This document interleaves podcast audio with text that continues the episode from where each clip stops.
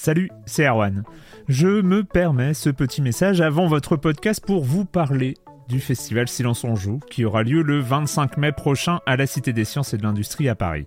De 10h à 22h, on vous prépare une journée qu'on espère passionnante avec des discussions, des débats au cœur même de la Cité des Sciences et une soirée mémorable dans un grand amphithéâtre. La billetterie est ouverte, le lien est dans la description des derniers épisodes et vous trouverez aussi un lien vers la programmation. C'est 20 euros pour la journée et la soirée, et si vous voulez juste passer nous voir en journée, il suffit d'une entrée classique pour la cité, c'est 13 euros tarif plein avec éventuellement des réductions. C'est la première fois qu'on organise un truc pareil et on espère vraiment que vous répondrez présente et présent. En tout cas, nous, on a très envie de vous croiser de rencontrer celles et ceux qui nous écoutent chaque semaine. Rendez-vous donc le 25 mai et je vous laisse avec votre épisode de Silence en joue ou de la bande-annonce ou de Gâchette gauche ou de Dans la boucle. Enfin bref, bonne écoute.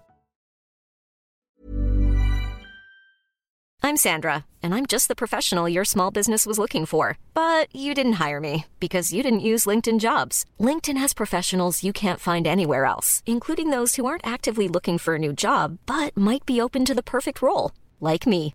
In a given month, over 70% of LinkedIn users don't visit other leading job sites. So if you're not looking on LinkedIn, you'll miss out on great candidates like Sandra. Start hiring professionals like a professional. Post your free job on linkedin.com/people today.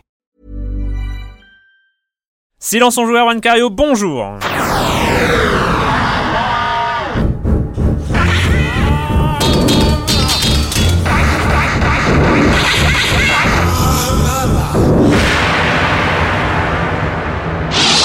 Au programme cette semaine, nous allons parler du retour de Shadow Warriors.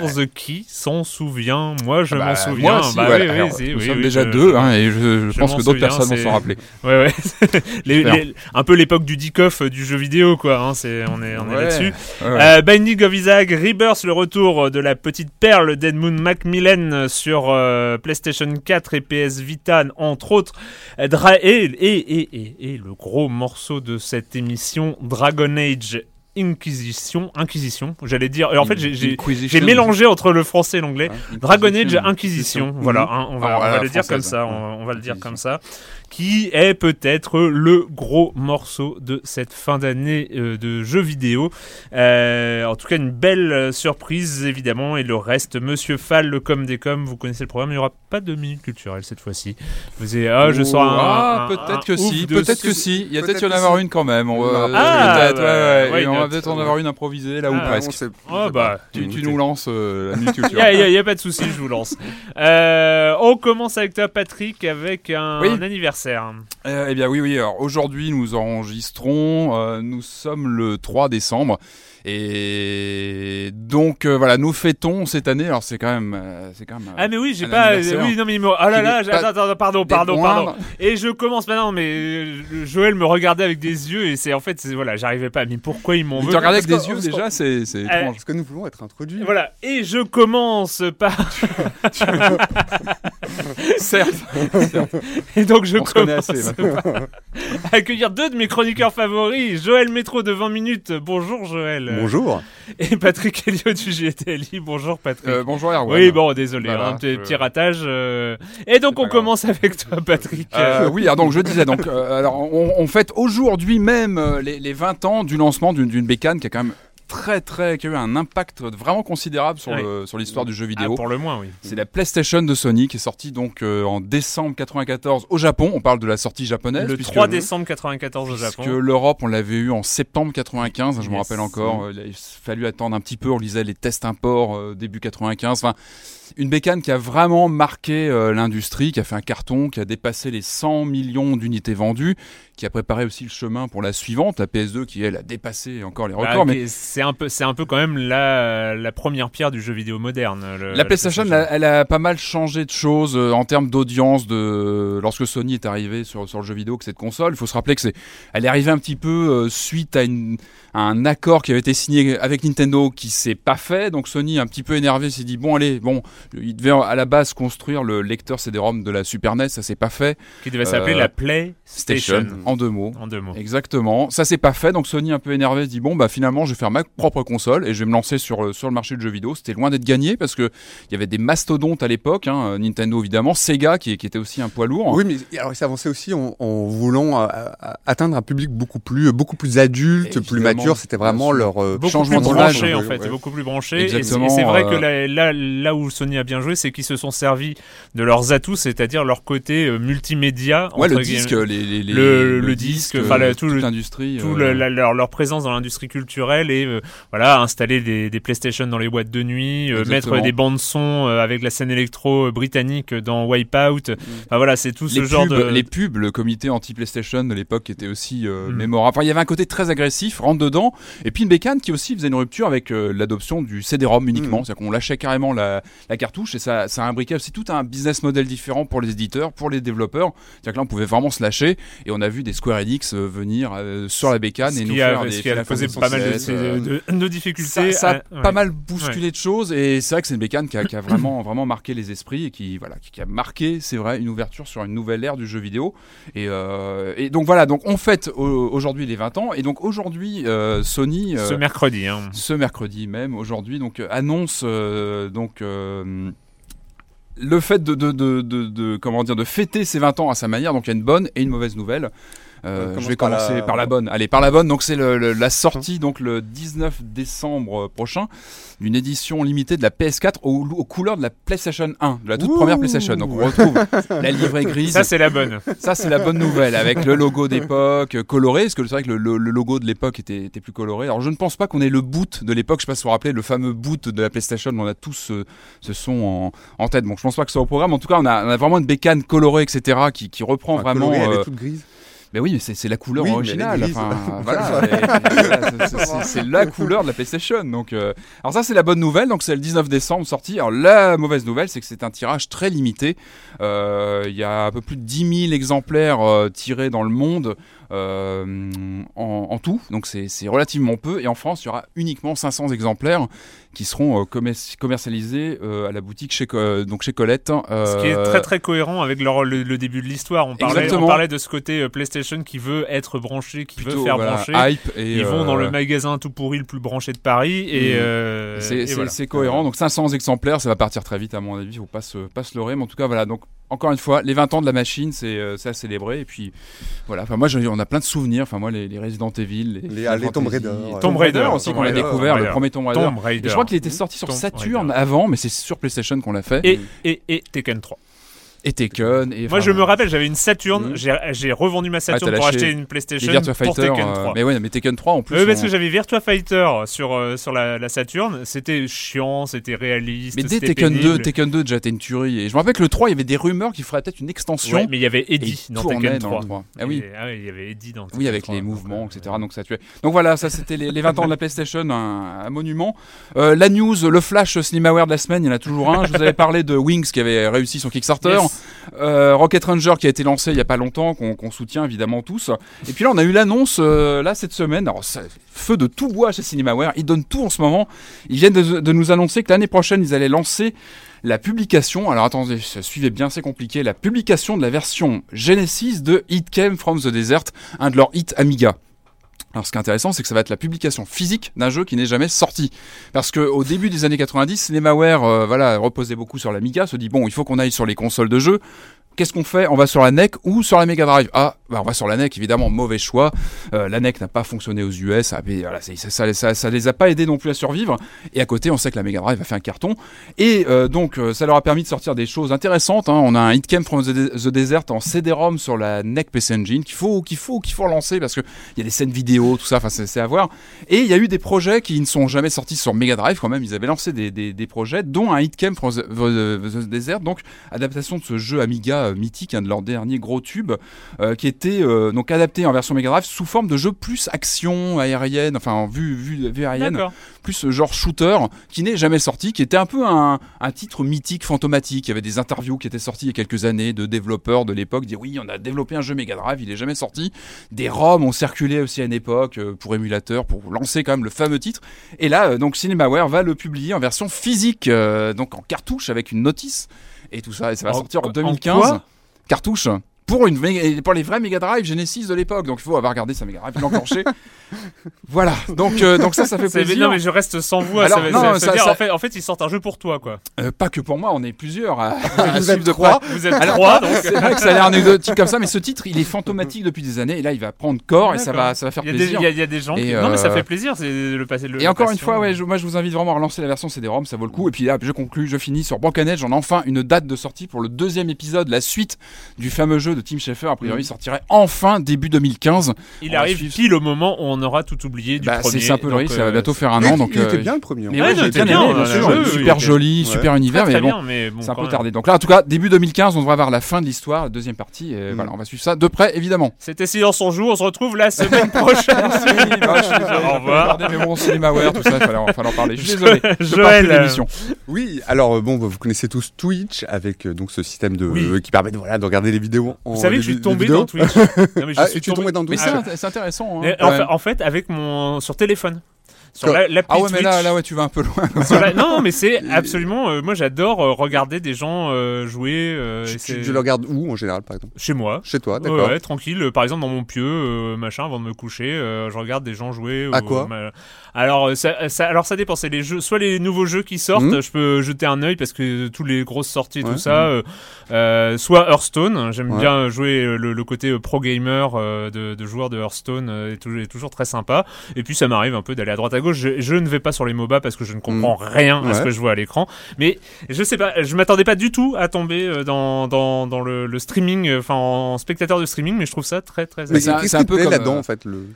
euh, c'est le, le fait qu'on on a la même surprise que le joueur. Euh, par exemple, dans Hearthstone, on voit ses cartes et tout ça, donc on peut se dire à un moment qu'est-ce que je jouerai à sa Mhm. place? Je réfléchis en fonction du jeu, de sa situation, et lui qui est vachement plus fort ou euh, qui a une autre tactique, qui joue pas la même chose. Enfin, c'est c'est assez intéressant. Il y a ce, ce côté-là. Enfin bref, ça n'a aucun rapport, mais. Mais si, tout à fait, ouais. tout à fait, puisque maintenant, donc il y a Twitch et un autre, en fait, un autre gros du, du secteur du jeu vidéo va se lancer en fait dans le dans le streaming.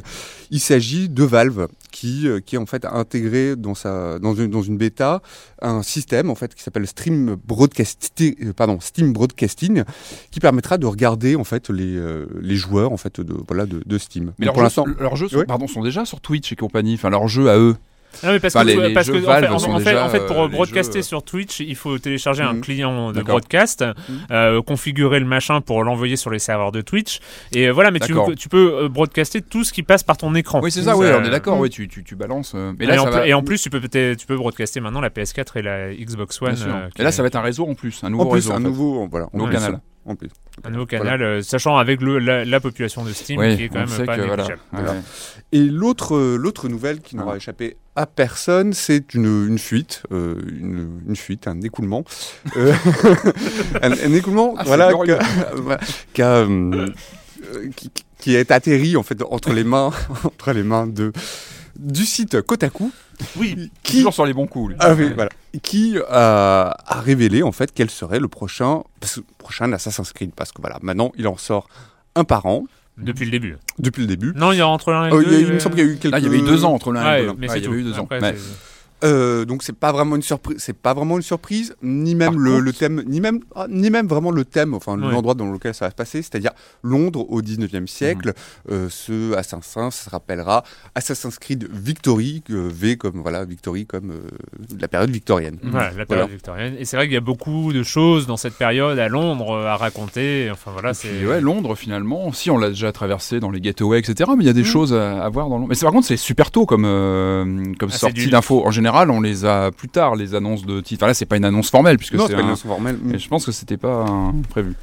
Le com des com de la semaine dernière avec une petite remarque. euh, il n'était pas le seul de Roger Hanin. euh, content de vous retrouver. Euh, et gros souci technique sur ce numéro. Le gain audio est inhabituellement faible. Donc il y a beaucoup de gens qui nous l'ont dit. Ce sera corrigé dès cette semaine. Enfin, je suppose que vous l'avez déjà compris. Vous l'entendez dans vos casques là que c'est pas la même chose. Voilà, il y a eu un, un petit souci technique. On s'excuse. Et puis le gros morceau de la semaine dernière, c'était bien sûr Assassin's Creed Unity et il y a eu beaucoup beaucoup, beaucoup de réactions, dont celle de Étienne 3, qui dit Je comprends et partage entièrement la déception de Derwan, mais, mais c'est un peu la marque de fabrique de la série, des décors impressionnants, du gameplay intéressant mais répétitif et une histoire complètement indigente. Les Assassin's Creed sont toujours frustrants de ce point de vue pour moi parce qu'une petite musique me chante très fort à l'oreille à chaque seconde que les développeurs s'adressent à quelqu'un d'autre que moi en y jouant, la cible semblant plutôt être une sorte d'ado inculte qui existe plus ou moins, qui existe au moins autant dans la tête des directeurs marketing que dans la réalité, vaguement amateur de violence stylisée, de complots, de sociétés secrètes et du gros Da Vinci Code prédigéré, autant dire le degré zéro de la culture historique et de la littérature. À la base, ils ne peuvent pas se débarrasser totalement de la trame méta portée par ce pauvre Desmond au charisme de Beignet. Non, mais en fait, j'ai gardé ce passage à cause du charisme de Beignet. J'aime bien mm. l'image de charisme de Beignet. Euh, sinon, ce n'est plus Assassin's Creed, il faudrait changer de licence. Donc, quel que soit l'épisode historique, cette trame reposera forcément sur son conflit intertemporel pénible, tellement il est invraisemblablement débile entre pseudo-assassin et pseudo-templier.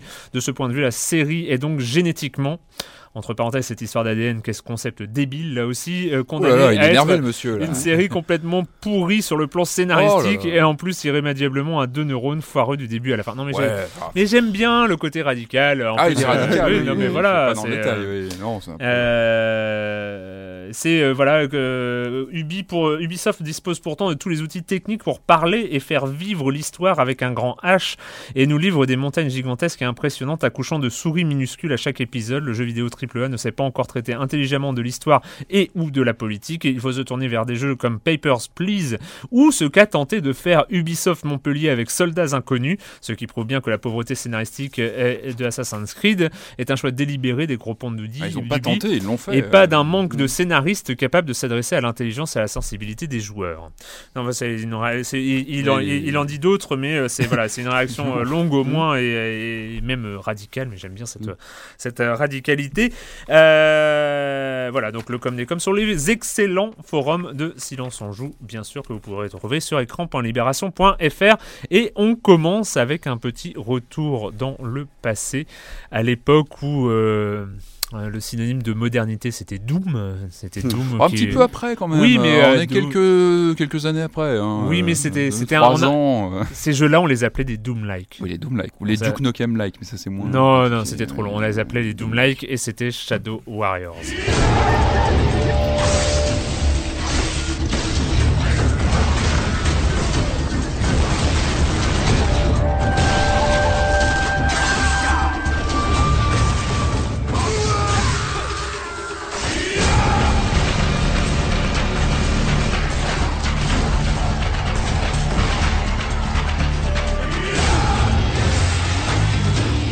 Moi, c'est marrant parce que moi, je m'en souviens de Shadow Warriors. Il y en avait un Alors attention, ce n'est pas Shadow Warriors, c'est Shadow Warrior. Ah, Shadow Warriors, c'est quoi autre chose C'est un jeu de baston, machin. C'est vrai, euh, Warrior. Oui, attention, on parle de ninja, mais non, c'est important. Il faut, faut...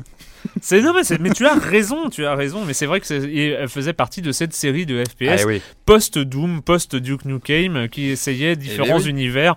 Moi je me rappelle, il y en avait un autre où tu jouais un vaisseau spatial, je sais plus. Ah c'est Descent. Descent. Ah oui, alors là oui qui était euh, qui était oui qui filait la gerbe parce qu'on était euh, vraiment dans un déplacement euh, multidirectionnel. il y avait Descent et Shadow Warrior, c'était vraiment les deux petits qui n'ont pas connu un, qui ont connu un succès d'estime alors qui était alors pour, mais parce que ouais, il faut se rappeler en 97 3D Realms, c'était le studio de l'époque, c'est un peu les rois du monde les mecs, hein, parce qu'ils viennent de signer euh, Duke Nukem, qui était euh, qui sort deux, trois ans après Doom et qui explose Doom en mm. termes de créativité, d'ambiance, de, de, déconnade.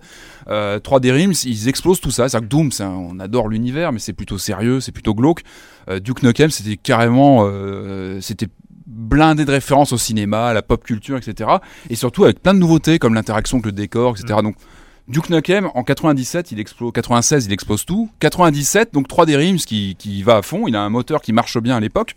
Euh, il lance un, autre titre sur le, donc sur le même moteur, sur le même bâti euh, technique, où là, il part sur il, confirme le côté euh, série B et ils vont encore plus loin. C'est-à-dire que dans Shadow Warrior, on n'est même plus euh, ce, personnage de Duke Nukem qui explosait des aliens. On va vraiment dans de la pure série B.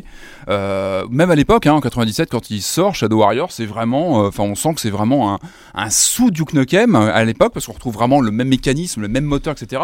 Mais qu'un univers complètement, complètement barré.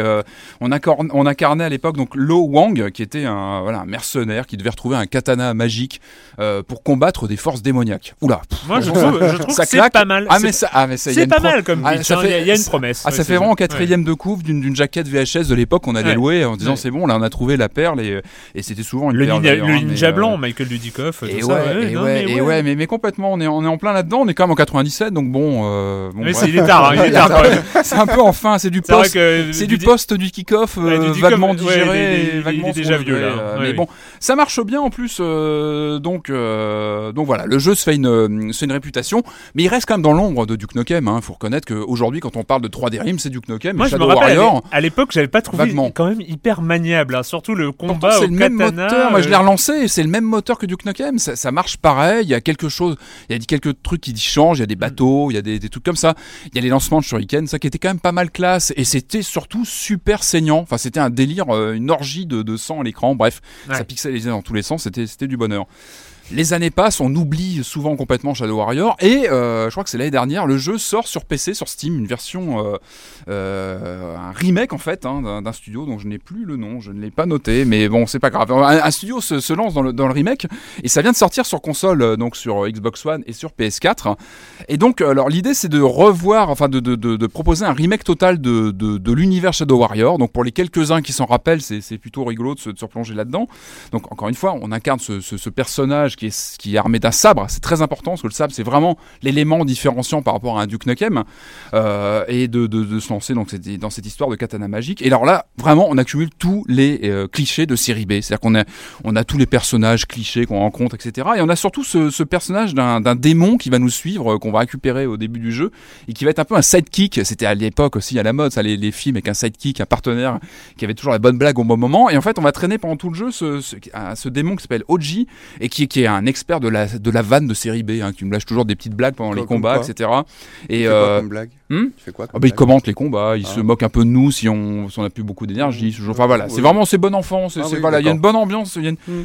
une ambiance délétante pendant tout le jeu et ça marche bien. Donc on- alors ce qui est marrant, c'est qu'on est donc sur un jeu qui est complètement recréé, c'est-à-dire qu'on est vraiment sur un moteur euh, actuel entre guillemets qui, qui, qui marche plutôt bien, qui est assez rapide, assez péchu. Et mais par contre, on retrouve vraiment les codes de gameplay de l'époque. C'est-à-dire que c'est- c'est quand on se lance dans Shadow Warrior aujourd'hui. On a vraiment l'impression, non, on a vraiment l'impression de se, de se lancer dans un jeu, euh, dans un FPS des années 97 en termes de gameplay. C'est-à-dire que c'est brut de décoffrage, c'est rapide, c'est speed, et il n'y a pas de, il a pas de fioriture. Donc ça, c'est, c'est, c'est, c'est vraiment très bien. Donc encore une fois, donc euh, la particularité, c'est qu'on a ce sabre. On, on, on, on flagelle les ennemis avec, on les découpe. C'est-à-dire qu'il y a, tout un art du découpage d'ennemis, c'est super sanguinolent, et ça, ça fait plaisir. Euh, donc on a les armes à feu, on a les shurikens, et c'est, bon aussi. Donc on retrouve vraiment les codes de, l'époque. Donc ça, tout ça, ça fait, ça fait plaisir. Il y a un rythme frénétique, c'est-à-dire que ça n'arrête pas, ça bastonne tout le temps, c'est-à-dire qu'on se prend pas la tête dans des longues discussions ou des énigmes. Les énigmes en général, c'est de casser un pot de fleurs pour ouvrir une porte ou trouver un, bouton sur lequel appuyer. Enfin, vraiment à l'ancienne, vraiment à l'ancienne, à la Duke Nukem, c'est bon quoi. On avance, on, on frite, on peut exploser les véhicules avec un coup de sabre, on se sent, voilà, on est le vrai Shadow Warrior et on y va, on y va franchement. Euh, alors c'est évidemment un peu répétitif, c'est-à-dire qu'on a le gameplay de l'époque, donc moi je conseille d'y aller à petite dose, c'est-à-dire qu'on est vraiment sur un jeu d'arcade pur jus de l'époque. Il faut pas en abuser, il faut pas y jouer 10 heures d'affilée, ça peut piquer les Déjà, yeux. tu l'as fini. Euh, j'ai pas mal avancé. J'ai passé, mais vraiment, je conseille les petites doses. Hein, y jouer une heure de temps en temps, ça fait du bien entre des FPS plus élaborés actuels, alors monde ouvert, etc. C'est bon de se relancer dans ces jeux un peu plus linéaires, mais qui fritent et qui y vont. Il y a une, il y a une générosité, une générosité, une générosité du, voilà, du, du, du- du- des gerbes de sang partout. C'est, c'est complètement décomplexé. Et, euh, et ce qui est marrant, quand même, quand on relance Shadow Warrior aujourd'hui, c'est de se dire que ce, finalement, c'était un outsider, un outsider. Ce jeu, il est beaucoup moins connu, il est, il était limite oublié. Et finalement, le- ce remake, il est pas prétentieux, mais il est super cohérent avec la promesse originale. Et finalement, ce remake, il est bien plus honnête quand on y pense que le Duke Nukem qu'on a, qu'on a subi il y a, je sais plus, 3, 4, 5 ans, là, qui était, voilà, qui était, qui était l'ombre de Duke Nukem, qui a limite, euh, Qui était En- honteux. qui était honteux, qui a abîmé l'image Ouais. qu'on avait, le souvenir de, de Duke Nukem. Là, au moins, ce Shadow Warrior, eh ben, il est humble, il est pas prétentieux, et, euh, et voilà, il est, il est, il, il répond à la, à la, à la promesse originale. Et on retrouve vraiment ce côté FPS à l'ancienne qu'on a un peu oublié, hein, de se, de se balader dans les, des- dans les niveaux, de trucider des démons par dizaines, ça gicle et tout ça. Donc, Alors, euh, le seul truc moi, que je trouve dommage, c'est que le jeu s'ouvre sur une vidéo du jeu original, donc ça fait plaisir. Moi, ah, et il est pas dedans. Il n'y a, pas l'émulation du, du jeu PC de l'époque. C'est dommage parce que j'aurais bien voulu faire euh, avoir les deux versions. un comparatif. Euh, Ouais, parce que voilà, c'était c'était un bon petit jeu. Et bon, on peut le retrouver. Je crois qu'il est sur Steam, le, le jeu original aussi. Et, euh, et voilà. Donc, en tout cas, ça fait plaisir. C'est un jeu décomplexé. Moi, j'aime bien. Voilà, ça vaut une trentaine d'euros sur les consoles next gen et sur PC, sur Steam aussi. Voilà. C'est ça. Maintenant sur euh, PS4 et sur Xbox One. Exactement. Wow Et je recommande, ça, ça défoule. On a bien compris. Ouais, ça, ça se Shadow voit. Warrior Voilà, Le c'est retour- cathartique. Hein, maintenant, parler, ça, ça soulage. On a senti, Je vais faire on un tour, je reviens. Non, avais besoin. On a senti qu'il y a un truc qui est sorti là quand même. hein, c'est- Pardon. Euh, on change complètement d'univers, euh, pas forcément pour le mieux, enfin en tout cas pour le plus joyeux, euh, plutôt pour le plus glauque, avec euh, le retour d'Isaac dans Binding of Isaac Rebirth. Scrambling around his room to find a hiding place, he noticed a trapdoor to the basement hidden under his rug. Without hesitation, he flung open the hatch, just as his mother burst through the door and threw himself down into the unknown depths below.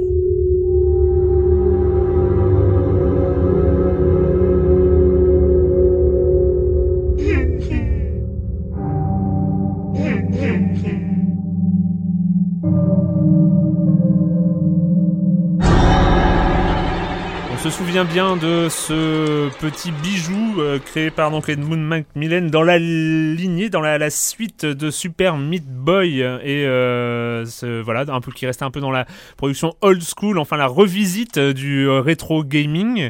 Après donc le jeu de plateforme difficile où il faut tout apprendre par cœur, il s'aventurait un peu dans le donjon à la Zelda roguelike, c'est-à-dire on commence une aventure et elle s'arrête quand on meurt. Point final. C'était Binding of Isaac qui est revenu, qui est de retour. Euh, bon, ils ont revu le moteur. Il y a un mode multijoueur coopératif local. Il y a quelques petites variations de gameplay pour le rendre plus accessible. Mais voilà, on peut rejouer ce petit garçon. Joël, tu y as passé Oui, beaucoup de temps. bah, beaucoup, énormément de temps. Alors je me souviens qu'autour de cette table, Pipo et, et toi, vous en aviez parlé avec beaucoup de, voilà, Ferveur. d'en- de ferveur, d'enthousiasme. Et je regrette d'avoir prêté une oreille un peu, peut-être un peu trop distraite à, à l'époque. Du coup, je le vois sur, voilà, je le vois sur PSN. euh, je me dis ah tiens, je vais, je vais le prendre, je vais l'essayer. Et finalement, mais alors, mais euh, mais vous avez vraiment raison, quoi. C'était non, mais c'est vraiment une expé- enfin, c'est une expérience que je trouve absolument ahurissante. Alors, je l'ai commencé sur euh, sur PS4 pour le terminer en fait sur PS Vita finalement. Et je n'y joue que sur PS Vita que euh, voilà contre les contre les mains. Quoi. Euh, sur PS4, je trouve que c'est pas super, euh, c'est pas super agréable en fait de jouer avec un gros écran alors que le jeu est assez euh, entre guillemets minimaliste. Donc je trouve, Ça, je, a- vois, je vois pas trop. Il y a une pièce à l'écran, donc finalement on n'a pas besoin d'avoir Ah, euh, une surdose d'informations. Voilà, je vois pas trop, Ouais. l'in- je vois pas trop l'intérêt. Et sur, alors vraiment dans la poche, quoi, sur la PS Vita, c'est vraiment un, un bonheur. Alors donc j'y joue euh, vraiment euh, chaque soir. Je me prends aussi ma petite, euh, ma petite dose de, de, de cris, de hurlements, de pleurs, De larmes. de larmes. Euh, pour ceux qui connaissent pas donc euh, Binding of Isaac, on interprète, enfin on, on dirige un, un garçon qui a été euh, puni par sa mère et qui se retrouve en fait à arpenter des espèces de caves et de donjons qui se situent au sous-sol le but du jeu, le faire sortir en fait de, de, cette cave, de ces sous-sols, euh, et le faire triompher de sa mère. Euh, Qui est le boss final. Le euh, boss final. ouais, voilà. Ah, il y a quand même un. voilà. Ouais. Alors on meurt beaucoup, on meurt beaucoup, ce qui est pas du tout une expérience euh, désagréable, c'est vraiment du die and retry comme on dit, Euh, parce qu'à chaque fois donc les niveaux, euh, à chaque fois qu'on meurt en fait les niveaux changent, euh, changent. Ils sont de- générés. euh, sont générés voilà de manière aléatoirement. alé- aléatoire, donc c'est jamais la jamais la même On est, configuration. on est vraiment dans le roguelike euh, de base, c'est-à-dire qu'à chaque nouvelle partie, le jeu est complètement différent. donc, donc le, le côté aléatoire, et aussi celui, le côté complètement aléatoire des, euh, des objets, des éléments qui vont servir en fait à- au petit Isaac pour, euh, voilà, pour triompher des, des ennemis. Euh, alors c'est vraiment des objets de dingue. Je crois qu'il y en a qui ont été rajoutés en fait Mm. du coup dans ces euh, dans cette version Rebirth. Euh, ça va de je sais pas de, de, de l'épingle à nourrice qui permet de tirer des larmes plus. euh, alors je me rappelle pas exactement parce qu'il y en a tellement et c'est tellement foisonnant. Euh, l'épingle nourrice je crois qui permet de tirer des larmes plus puissantes ou euh, ou, ou le un espèce de masque de chat qui permet d'avoir neuf vies. Et tous ces éléments, ce qui est fantastique, c'est que tous ces éléments, ce- tous ces objets qu'on trouve comme ça au fur et à mesure, se combinent entre eux. Donc on n'a jamais, jamais, jamais le même, euh, jamais le même euh, personnage, jamais les mêmes capacités au fur, et- au fur et à mesure. C'est-à-dire qu'il y a un objet magique par niveau, donc un niveau. Ah, il y en a même plus. Ouais, on peut même en, trouver plus parce qu'il y a vraiment il y a des, Mm. euh, il y a des, il y a des passages secrets qu'on peut faire, euh, qu'on peut trouver en faisant exploser des bombes. Euh, il y a Alors oui, alors le côté glauque, moi j'adore. C'est Oui. vraiment, c'est effectivement. C'est la signature du jeu, hein, c'est c'est celle-là. Et hein. c'est un Ouais. vrai, c'est un vrai bonheur. Effectivement, tout rappelle, euh, tout rappelle une espèce d'enfance euh, moisie entre les étrons, euh, les étrons qui parlent, les euh, et les, euh, je sais pas moi, les, les molaires qui saignent. Enfin, c'est vraiment. Ah oui, c'est vrai- ouais, des les- choses. euh, ah ouais, Non, mais les oula. enfants qui pleurent, les... non, il y a, il y a- il y a quelque Ah ouais. chose Il y a de, vraiment un truc, voilà, qui, de malsain. qui touche euh, mais- à vraiment à, ouais, la- à à une, une enfance moisie, quoi. Ouais, voilà, c'est- rappelez-vous, rappelez-vous. vous Vous vend du là. rêve là. Hein, Voilà. du rêve. Et, et donc, et donc et le, le- apparemment aussi dans Rebirth, euh, il y a aussi des boss qui ont été ajoutés. Ces boss sont, sont, il n'y a pas seulement la mer, parce qu'à chaque fin de niveau, il y a un boss. Il y a, euh, je sais pas, Monstro qui rebondit partout. Euh, il y a, euh, alors je sais, je sais plus, ils ont des noms tous plus extravagants que les, les autres, espèce de deux sœurs, deux sœurs jumelles qui, qui éclaboussent de sang. Beaucoup, beaucoup de, beaucoup de boss dont on apprend en fait les, euh, dont on apprend un petit peu au fur et à mesure, patterns. voilà, les, les patterns. Vraiment un bonheur, quoi. Ce, Ouais. un, un bonheur, ce jeu. euh, Et un gameplay original, c'est vrai que par exemple les boss euh, s'inspirent aussi euh, de, de pas mal de jeux d'arcade, Mhm. enfin que ce soit euh, c'était quoi ces centipèdes avec le le, Ouais. le, Ah oui, le- Ouais, c'est euh. Centipede ou Euh, Snake, enfin, ouais, ouais. voilà, ce genre de trucs. Et ce jeu, il a un pédigré intéressant, visiblement. euh, L'équipe qui a bossé dessus. Oui, oui, c'est bah, c'est ce que j'ai dit en introduction, hein, ça. Edmund Macmillan, euh, avec, enfin voilà, c'est c'est quand même Ouais, un, un de du jeu indé, enfin voilà, un, un des un des papas de la scène indépendante, euh, un des pères fondateurs Mm. un des premiers gros succès. euh, Voilà. Donc- non, non, donc très bon, enfin vraiment très bon, une super belle expérience. bonne- En plus, genre, non, mais j'en suis vraiment une trentaine d'heures, quoi. C'est vraiment. ouais, oui, non, Ah oui, faci- euh, facilement, quoi. Une bonne occasion de jouer. redescendre dans la cave du petit Isaac et euh, de se battre Et avec sur les PS larmes. Vita, vraiment, je, Ouais. je, je trouve que ça se prête bien au petit écran. Alors il était, je sais pas s'il est encore euh, en jeu gratuit sur je le suis pas sûr, PlayStation mais sinon, Plus. Ruez-vous de, ruez-vous dessus. Bon, dommage, on peut pas utiliser l'écran tactile, il sert un peu à rien, mais bon, tant pis. C'est pas, pas bien Tant grave. Bon, allez, on s'attaque maintenant au gros morceau. BioWare, Electronic Arts, le retour, le troisième épisode d'une licence qui aurait pu mourir au deuxième, euh, parce que le Dragon Age 2 était franchement, franchement pas très très bon. Donc on l'attendait pas forcément, ce Dragon Age Inquisition. Euh, et ben c'est une raison de plus d'être surpris dans le bon sens du terme, Dragon Age Inquisition.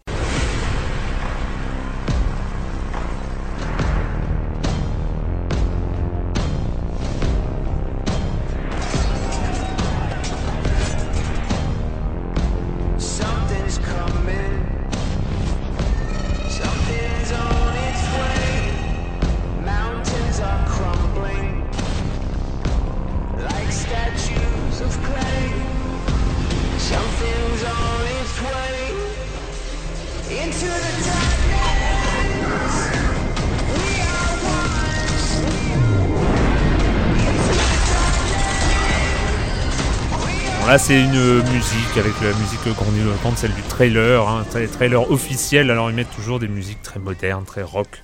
Euh, pour présenter, c'était euh, un des trailers. Le, on se souvient des premières images qu'on a vues, euh, notamment, je crois, à l'E3 2014, où ils avaient montré un gros trailer, mais c'était de la cinématique pure. Donc, on, on sait très bien qu'il ne faut s'attendre à rien à partir de, temps, de ces informations-là. On savait juste que Dragon Age c'était la troisième, euh, le, le troisième épisode, que c'était BioWare derrière, c'était le système de jeu de rôle BioWare, très connu pour, euh, voilà, on a Et un héros, des compagnons, avec euh, du Mass Effect, enfin voilà, c'est Mass Effect et Dragon Age qui utilisent un peu le même système, en- qui ont en, commun ce système-là de jeu de rôle. Euh, Et puis donc- attendu parce que c'est leur pro- pardon, c'est leur première apparition sur les nouvelles consoles, je crois à BioWare. Mhm. C'est leur Voilà. premier. Euh, Sachant qu'il est aussi disponible sur les consoles de génération d'avant, je crois. hein, Bah, alors, je sais pas ce Oui, que, si, si, que ça donne, mais Euh, donc ce Dragon Age Inquisition, qu'est-ce que vous en avez pensé? C'est quoi vos premières impressions, Joël? Moi, mes premières impressions au départ, elles sont pas bonnes.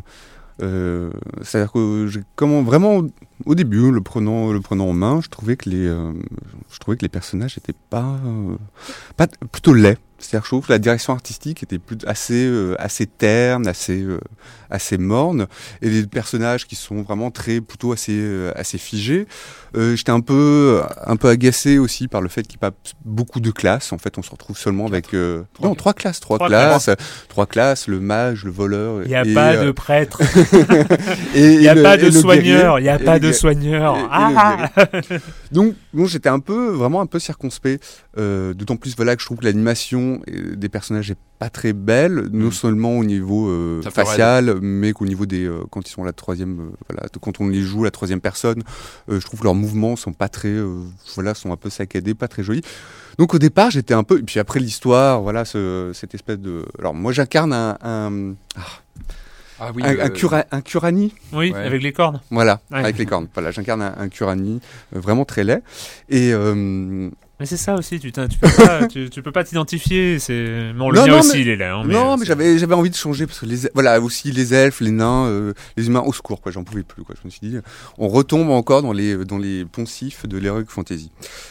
Et finalement, en fait, au fur et à mesure, je trouve qu'il y a une véritablement, j'ai découvert, il y avait une- vraiment une profondeur, non Ouais. seulement une profondeur dans le jeu, mais aussi une, euh, bah, une échelle, une taille, un monde très vaste, ce dont on s'aperçoit pas du tout au début.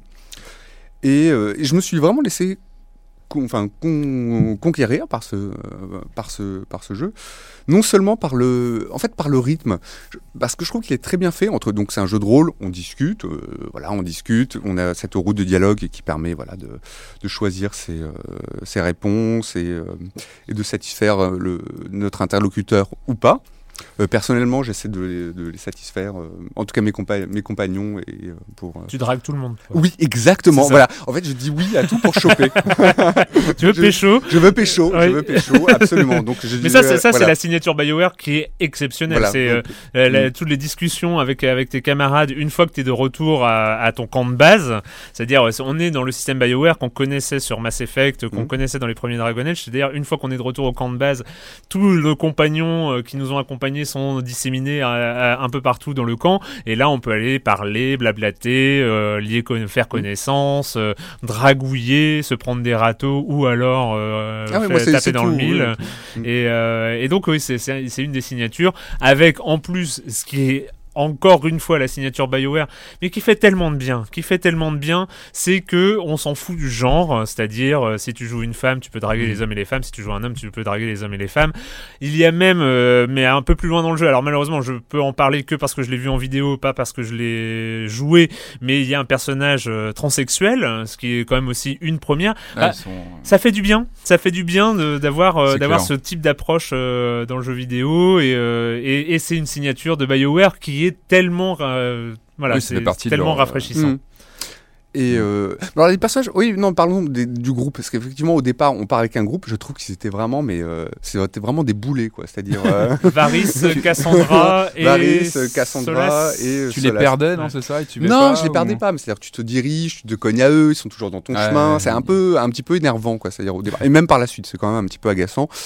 Et finalement, c'est Finalement, donc, on apprend à faire connaissance avec eux. Voilà, on discute. euh, eux, voilà, pendant qu'on marche, pendant qu'on cueille euh, des, euh, des, pendant qu'on cueille, je sais pas moi, du, du fer, euh, qu'on cueille du fer, pardon, qu'on cueille des, Des qu'on, cueille des elfidés, absolument, des elfidés, et qu'on mine, ouais, oui, mine du fer. ils sont en train de bavasser, de raconter leur vie. Alors on prête une oreille plus ou moins attentive. Et, et donc on commence à se familiariser avec ce groupe qui grossit hein, de, de plus en plus, parce qu'au au fur et à mesure de, de l'aventure, on rencontre d'autres d'autres personnages qui Mm. vont se qui vont se joindre euh, qui vont se joindre à nous. Et pour en revenir à ce que je disais, j'aime bien ce, justement ce- cet équilibre qu'il y a, ce rythme dans le jeu entre les, la partie, on va dire, scénaristique, euh, qui est très intéressant, enfin que je trouve intéressante, c'est-à-dire qu'on découvre le, le monde, sauf pas à nous euh, comme ça. C'est-à-dire qu'il faut vraiment, c'est un jeu qui demande l'attention du joueur. C'est-à-dire qu'il faut vraiment s'en imprégner pour essayer de comprendre où on est, qu'est-ce qu'on fait, quelles sont les factions en présence, qu'est-ce qui se passe, qui sont les héros. Je trouve qu'il y a une, il y y a une part de, comment dire, de, c'est un jeu qui demande une attention du joueur pour ça, de savoir, euh, voilà, de prendre le temps de lire, d'é- d'écouter, et ça j'a- j'apprécie beaucoup.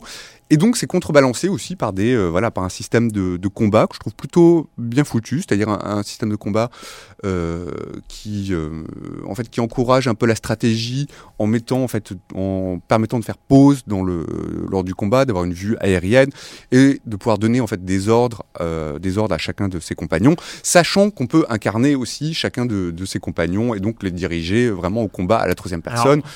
Moi, je, toi, toi. moi, alors ça a l'air, c'est vrai que c'est bien. Enfin, quand on découvre le truc, c'est assez impressionnant. Alors moi, par contre, dans la, dans un peu la, le, le- le fracas des Mm. combats, j'avoue que euh, moi, je contrôle mon personnage. Euh, L'intelligence artificielle au niveau normal, j'ai l'impression au niveau de difficulté normal. c'est vrai, Dans les niveaux de difficulté in- inférieurs, il y a, on diminue l'importance de l'intelligence artificielle, Mhm. donc il faut vraiment les diriger.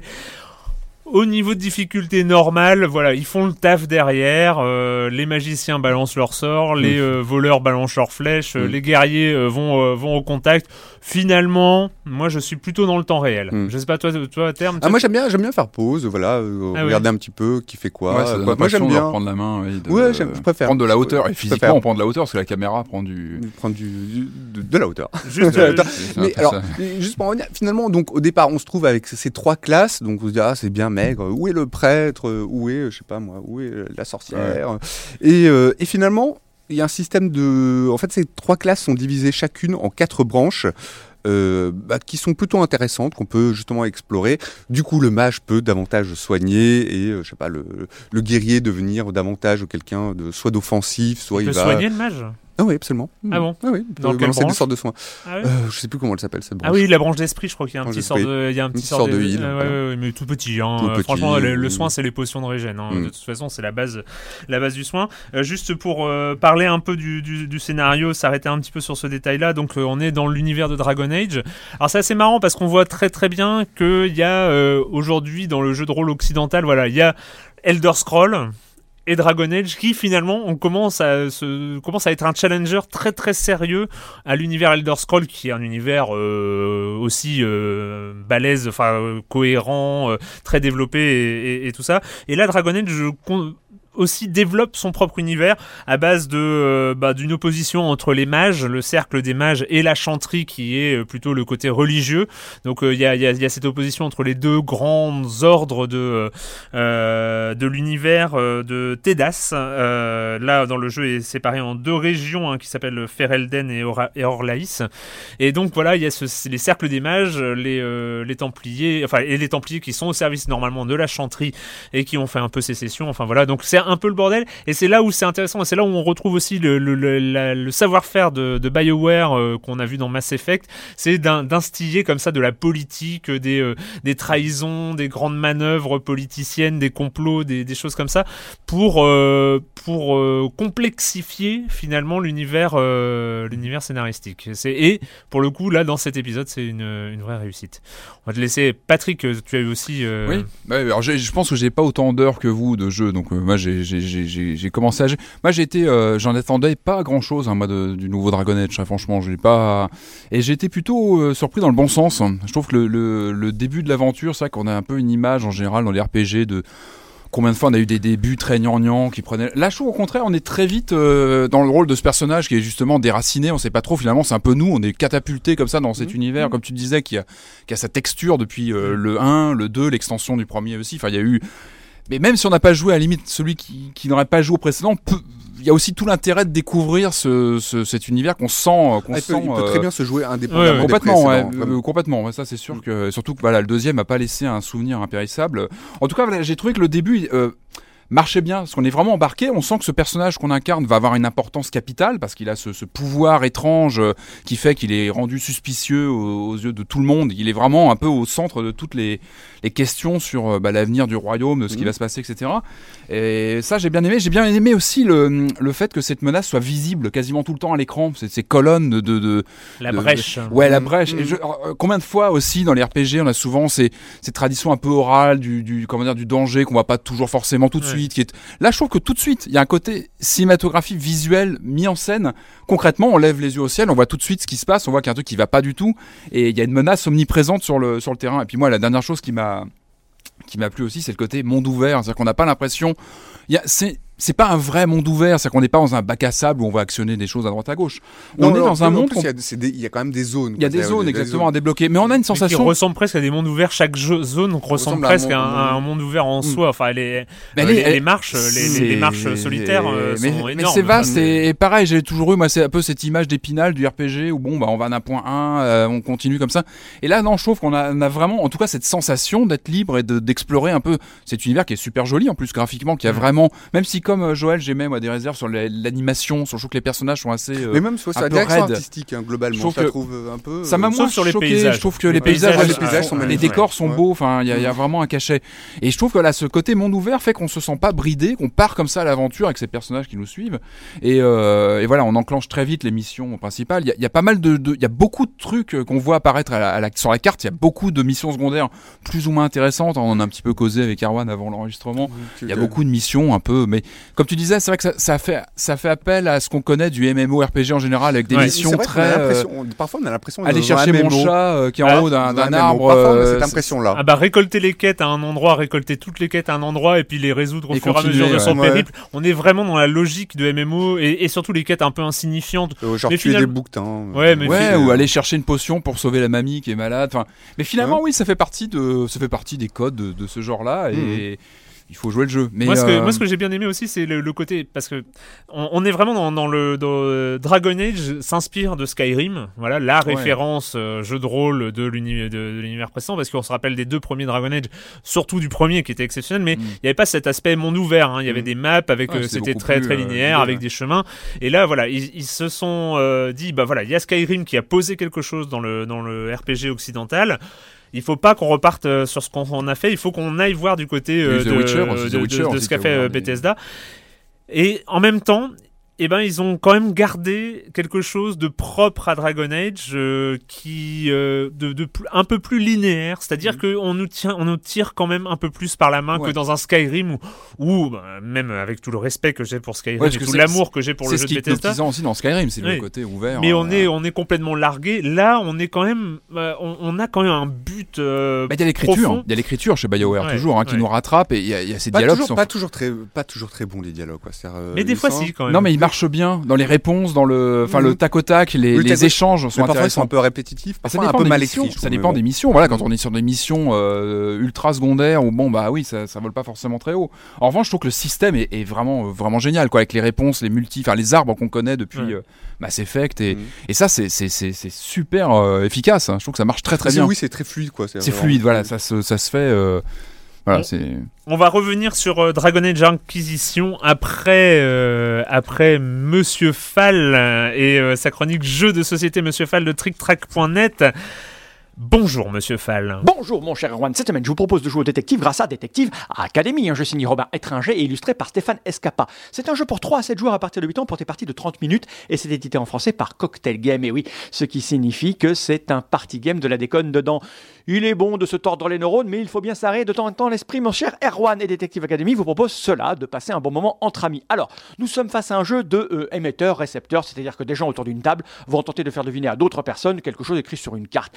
Detective Academy propose des petites subtilités que je vais vous expliquer là juste là maintenant. Alors, il y a par exemple, prenons 5 joueurs autour de la table. Eh bien, 3 des joueurs présents vont tenter de faire deviner aux deux autres un mot en commun qu'ils auront choisi sur une carte. Et pour ce faire, ils vont recevoir des indices. Et chacun leur tour, ils devront utiliser cet indice et rien d'autre pour faire deviner le mot aux autres joueurs. Celui qui va faire deviner le mot avec son propre indice va marquer des points, alors que et les autres joueurs qui ont deviné vont marquer des points. Enfin, vous lisez la règle pour les détails. Mais ce qui est donc amusant, c'est les indices que vous allez recevoir. Ils sont divers et variés. Par exemple, vous avez le classique mime. Le joueur dont ça va être le tour va tenter un mime pour faire deviner quelqu'un euh, qui est présent sur la carte qui a été choisie par les joueurs. S'il ne le trouve pas, ça va être au joueur suivant qui lui peut-être devra faire un dessin. Donc il devra dessiner. Et ainsi de suite, vous enchaînez jusqu'à ce que quelqu'un ait trouvé. Vous allez devoir donner le nom d'un personnage, vous allez pouvoir, euh, par exemple, faire des bruitages, vous allez dire un animal, vous allez, euh, par exemple, dire une couleur ou un nombre. Enfin bref, c'est assez plaisant car il y a un certain nombre d'indices. Et en fonction de la personnalité ou de la chose à faire deviner et euh, tout ce qui est passé avant, c'est un peu comme pyramide. Vous savez, une brique, trois briques, quatre briques.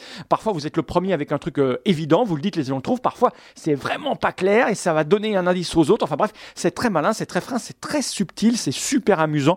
Alors bien sûr, hein, ce, qui est bien, ce qui est bien, c'est que euh, si vous savez pas dessiner, bah, c'est pas très grave. Si vous êtes mauvais en mime, c'est pas très grave. Mais comme les parties s'enchaînent et que vous tournez au fur et à mesure et que les indices vont changer en fonction des tours de jeu, bah, vous vous retrouvez face forcément à un truc avec lequel vous êtes à l'aise et c'est ce qui fait que c'est amusant. Et les déclics cérébraux que déclenche, déclenche Detective Academy sont assez amusants. Ils sont pas loin de ceux que l'on peut trouver dans Time's Up. C'est-à-dire qu'à un moment donné, vous allez dire clou et puis on va vous dire, je ne sais pas moi, John Hurt. Et là, vous ne savez pas pourquoi, mais en tout cas, ça fonctionne. Je vous rappelle le nom du jeu Détective Academy. C'est un jeu de Robin Étranger illustré par Stéphane Escapa. C'est un jeu pour 3 à 7 joueurs à partir de 8 ans pour des parties de 30 minutes et c'est édité en français par Cocktail Games. Ça coûte 15 euros dans une boîte métal. Et moi, mon cher Arwan, je vous dis à la semaine prochaine. À la semaine prochaine, Monsieur Fall de TrickTrack.net et TrickTrack.tv euh, que vous pouvez retrouver. Je rappelle qu'il y a un système, euh, une opération de financement participatif sur TrickTrack.net pour avoir un nouveau salarié dans, euh, dans TrickTrack. Enfin voilà, c'est vous pouvez aller voir sur TrickTrack.net. Je vous, euh, je vous vois vous lancer des regards, c'est un, petit peu inquiétant. Complice avec des clins d'œil et des petits sourires. Mais non, parce qu'il y en a marre de cette minute culturelle, Ah, Erwan, que tu, assez. tu nous ridiculises depuis Assez. des mais pas années. du tout, pas du tout. tu nous C'est- humilies. Ah non. Il était temps qu'on renverse un peu la, la tendance. Et Mhm. euh, l'ami Jérémy, hein, on le salue, nous a Ouais. envoyé quelques questions à ton attention. Mm. Et euh, donc, on va te poser euh, une petite liste de questions. Voilà. C'est informel, c'est vous, entre là, nous, mais, oui. mais euh, Jérémy Israël donc. voilà, euh, exactement. ouais. Tu nous as envoyé Ouais, quelques ouais, ouais, questions. et, euh, Je, je compte les points. Tu comptes les points, mais il y a que a, a- a Erwan, je, je connais les réponses toi aussi. Donc, bon, on va faire ça très simple, on est entre nous. Erwan Cario. Donc, oui. Vous connaissez bien l'histoire du jeu vidéo, vous connaissez bien. euh, Ah ouais, non, mais non, non, ça. Quel est le nom du personnage principal de Dishonored? Euh. Euh. Non, c'est pas C'est Drake. comme ça, hein, C'est pas Drake, c'est. pas hein. euh, Pas Conrad, c'est. Ah Ah non, c'est pas possible. Je l'ai, je l'ai. Est-ce qu'on l'ai. l'aide ou pas? Comment il fait, euh, Comment il fait Comment il fait Erwan Cario, il fait comment? Il nous aide pas, non? Non, non, Alors, un demi-point peux- si on tu- donne tu- une lettre. tu- Voilà, tu peux, voilà, c'est ça. Tu peux nous Ouais, supplier ah, de ça donner la hein. Balance une lettre. Non, attends, attends, laisse-le, laisse-le Ah mijoter. Non, non, il faut pas mijoter, autrement c'est trop long après. Ah, d'accord. Bon, ça commence par un C. Ah, Euh, Ah Non, mais c'est dingue, je l'ai Ça sur finit par un O. Bah, tant pis, allez, il y aura pas le point. Ouais, non, mais Voilà, je- c'est- je- je- Ah, vas-y, tu veux poser la prochaine, vas-y. Non, je sais plus. Bon, Mais bah, il s'agissait de Corvo. Ah, mais Corvo, mais oui, bien sûr. Erwan, Oui, Je mais c'est pas la peine de dire. Ah ouais, non, mais d'accord, ok. Si, si, si, on tient à Si, formaliser. si, si, Ouais, si, ouais, formel. faut formaliser. Erwan, je vais, te, zéro là. je vais te donner trois indices et à partir de ces trois indices, tu vas devoir bah, dire un mot, dire quelque chose. Alors, Robo Ninja, Namco, sous les Tekken. Je suis. Euh, Yoshimitsu. Bravo. Bien, un un, point. un point. Un, point. Ouais, non, non. Ouais. Bien. bon, déjà, j'ai sauvé l'honneur, c'est bon. hein. Alors là, bon, c'est, c'est, là, c'est, c'est vraiment trop facile, hein, vraiment. Euh, je la pose, celle-là. Ouais, allez. Dans ce jeu, le joueur incarne un basketteur qui fait du kung-fu dans une dimension parallèle. Euh, chaque attaque. Non, pas chaque attaque, ça c'est le film. C'est. Euh... Ouh là là. C'est pas chaque attaque. Euh, c'est chaque. euh, Shaquille O'Neal. Oui, non, mais c'est. Oui, d'accord. euh, Erwan, comment ah tu là, sens attention. Chaque fou. Chaque fou. Ah bon. Ensuite, je, autre chose, je combats pour sauver l'honneur et prouver l'innocence de mon frère, le premier cavalier de l'Apocalypse. Je suis. Euh, c'est pas- pas Dante, c'est dans, dans, dans, dans le, le, le- l'autre série là. Mais oui, oui, euh, l'autre série. Je, je sais plus, mais je, je, je sais. Darksiders. Darksiders, voilà. Et, Ensuite. et- Oui, il s'appelle comment? Ah bah oui, mais s'appelle c'est la comment dans. Darksiders? Je sais pas moi comment il s'appelle dans Darksiders? Il s'appelle Death. Ah, mais Death, oui, Darksiders 2 d'ailleurs dans celui-là. On en a parlé tout à l'heure. Quel a été le nom de code de la PlayStation 4 Quand on parlait encore d'elle de façon un peu fantomatique, on savait pas trop comment à quoi elle allait ressembler. Il y avait un nom. Dolphin? Ah non, c'est la GameCube. ça. Non, ah non, non, non. Ah, mais moi je m'en T'es- les- trompé de crèmerie. euh. Ouais, non, non, non, non. Euh, Robo Ninja? Non, je sais pas. Hmm, Orbis. Orbis, Ah ouais, non, non, mais. Mhm. En plus, c'est pas des questions qu'il a déjà posées dans les minutes Ah culturelles. si, si, si, ouais, je crois que c'est C'est un, ça, hein. c'est un C'est un best-of. euh, C'est un best-of c'est ou ça, c'est ouais, voilà, ouais, on a c'est pour ça. pu ouais. être humilié sur ce genre de choses. Ouais, voilà, c'est ça. Orbis. Mais, mais- Bon, il y en a une dernière. euh, oh, il, est chaud là. Ah, il va y avoir deux points, c'est quand même pas mal. Je suis un jeu d'action. Initialement développé. C'est un peu long, hein, mais il faut. Ouais. voilà. Ah oui, c'est façon euh, Voilà. question pour un champion. Ouais, Mm. Exactement. Prends la main Ouais, je prends la main. Ah d'accord. pour 4. je suis un jeu, jeu d'action, initialement développé pour PS1. Je suis aussi sorti sur PC et Saturn. J'ai pour particularité d'être divisé en trois niveaux très distincts, proposant deux gameplays très différents. Facile. Le premier étant un jeu de tir à la troisième personne, le second Ah. un rail shooter et le troisième une course contre la montre en voiture. Adaptation d'une grande saga de films hollywoodiens dont je reprends les scénarios. Mon héros bien connu s'efforce de sauver des otages, éliminer des- terroristes et trouver des bombes avant que n'explosent.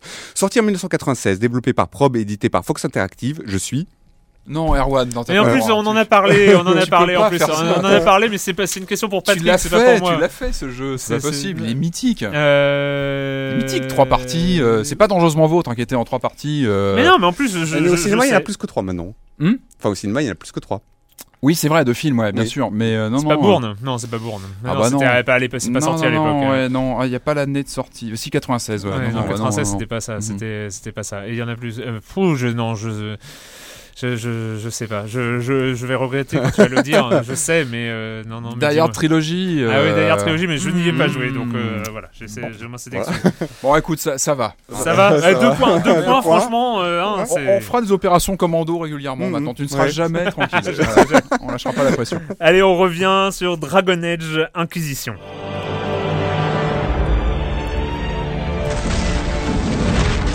The Templars come to kill you. Are to withstand this monster, we must control the battle. More pain this time. The Elder One still comes. You are a mistake. You should never have existed. Donc on revient sur euh, euh, ce, petit bijou, hein, euh, un peu insoupçonné, sorti par par Bioware. C'est surtout qu'on n'entendait pas plus trop la licence avec un- après un Dragon Age 2 euh, un petit peu poussif. Là, il y a moi, je, tu- je- je reviens sur ce que tu as dit, euh, Patrick, c'est euh, cette introduction. Bah, En fait, ce que j'aime beaucoup, c'est qu'il se base sur l'univers Dragon Age, qui est donc un univers complexe à base de chanterie, à base de cercle des mages, euh, normalement qui doivent signer un traité de paix, et c'est ça où il y a la brèche qui arrive, qui fait tout exploser. Ouais, donc, finalement, euh, la peine se fait pas. Et la, peine coup, se fait euh, pas, euh, machin. Et en fait, il profite. Voilà, on a l'univers. Maintenant, il nous propose un monde semi-ouvert, donc euh, l'univers est là. Et ben, on va mettre le joueur directement dedans. Et ce que j'aime beaucoup, c'est le côté un peu sans complexe, où quand même ils nous font l'introduction la plus euh, la, plus stéréotypée de l'univers, c'est-à-dire que un, on est amnésique.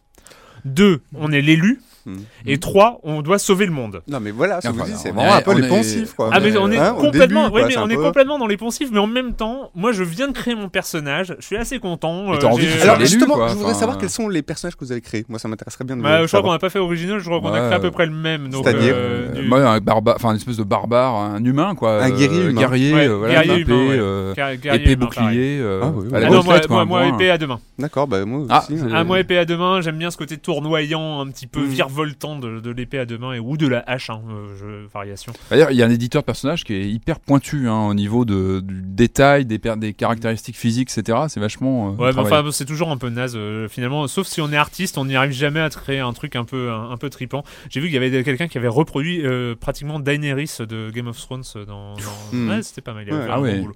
Euh, donc c'est, mais on est tout de suite un peu, on est tout de suite propulsé comme ça. On est tout de suite important parce que euh, il y a pas, euh, il faut pas grimper les marches, euh, grimper les étages dans l'Inquisition. T'es tout de suite le, le mec, le, le messager euh, d'Andrasté. euh, Que tout le monde regarde. ouais, quoi, ouais, ouais, non, euh. ouais. Et ça, ça, j'aime bien justement, c'est aussi, euh, c'est aussi ces, deux- ces deux niveaux de, on va dire de, je sais pas, c'est le jeu joue avec les échelles, enfin Ouais. avec l'échelle. C'est-à-dire que j'aime bien le fait que que le voilà qu'on fasse des choses très trivi aussi triviales que de que d'explorer et euh, j'y re- j'y retourne cueillir des plantes. Ouais, moi, non, on voilà, n'arrête pas, oui, j'ai- voilà, clair. euh, voilà, d'explorer, d'aller me balader librement parce qu'au départ je suis parti, j'ai suivi les quêtes et puis après je me suis dit fuck les quêtes, je vais faire Je pars à l'aventure. je pars à l'aventure, Ouais. voilà. J'aime bien ce côté voilà très trivial de regarder les regarder la nature, regarder les un bouquetins, système de- regarder les bouquetins, Un c'est système brouillé de campement qui est pas Et- mal d'ailleurs. et et j'aime bien aussi le fait de pouvoir d'avoir le sentiment d'avoir une espèce de, de puissance de destin sur, de, de destin sur- de pouvoir imposer ma Ouais. marque mon destin sur le monde en me rendant sur la table de commandement Oui. où on va pouvoir en fait où on domine les régions on va pouvoir envoyer ces euh,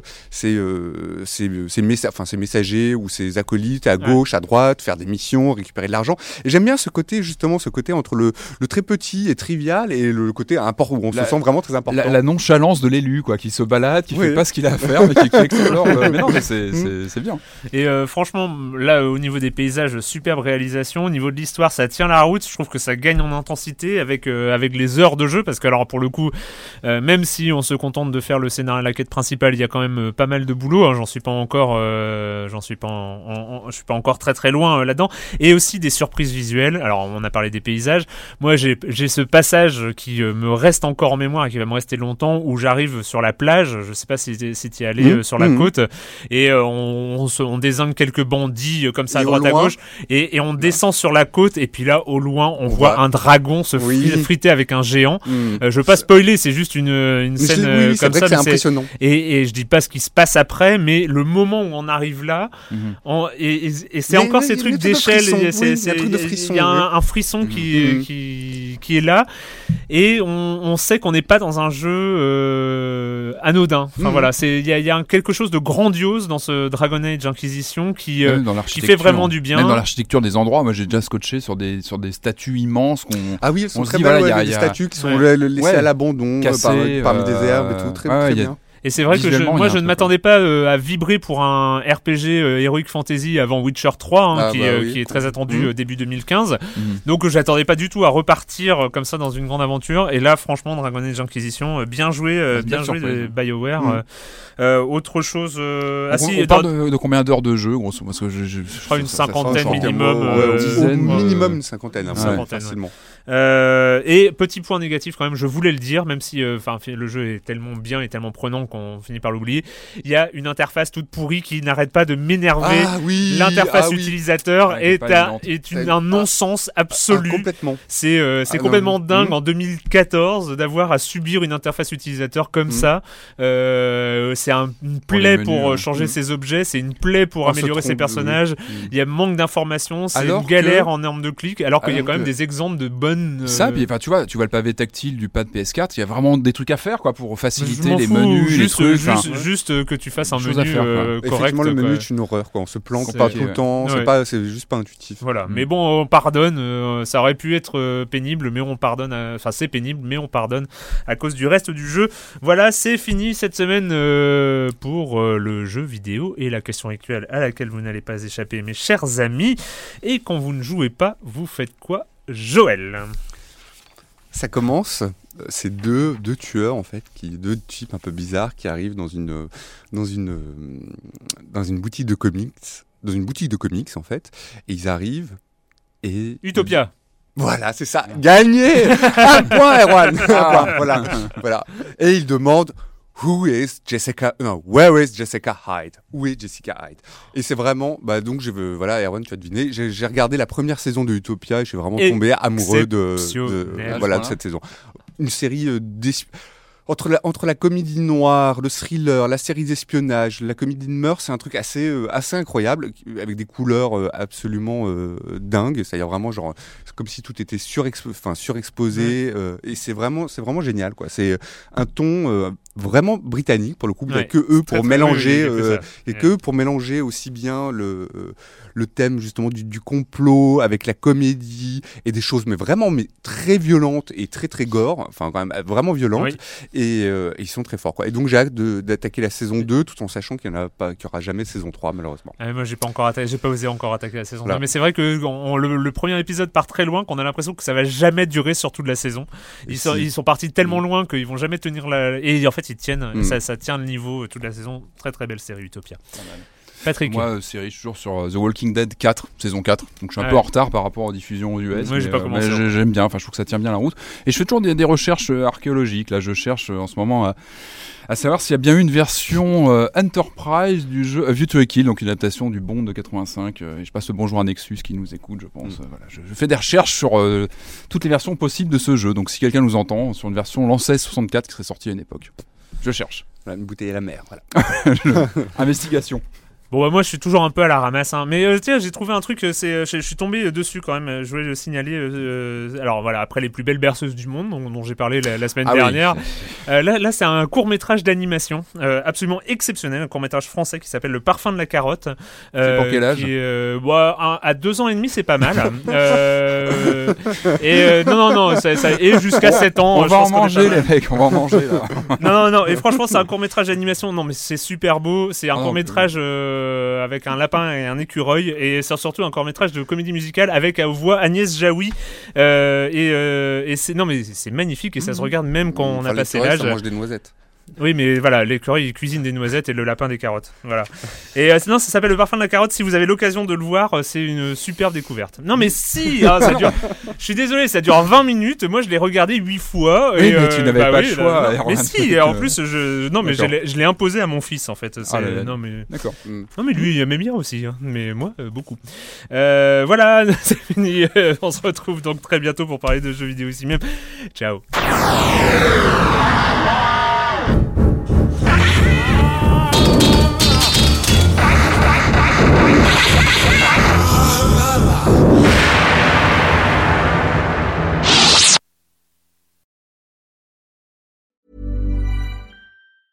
Hey, it's Paige DeSorbo from Giggly Squad. High quality fashion without the price tag. Say hello to Quince.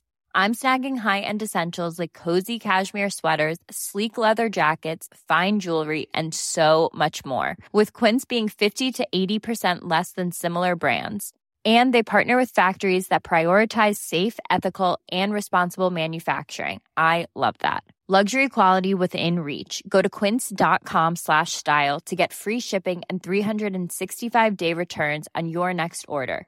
Quince.com slash style.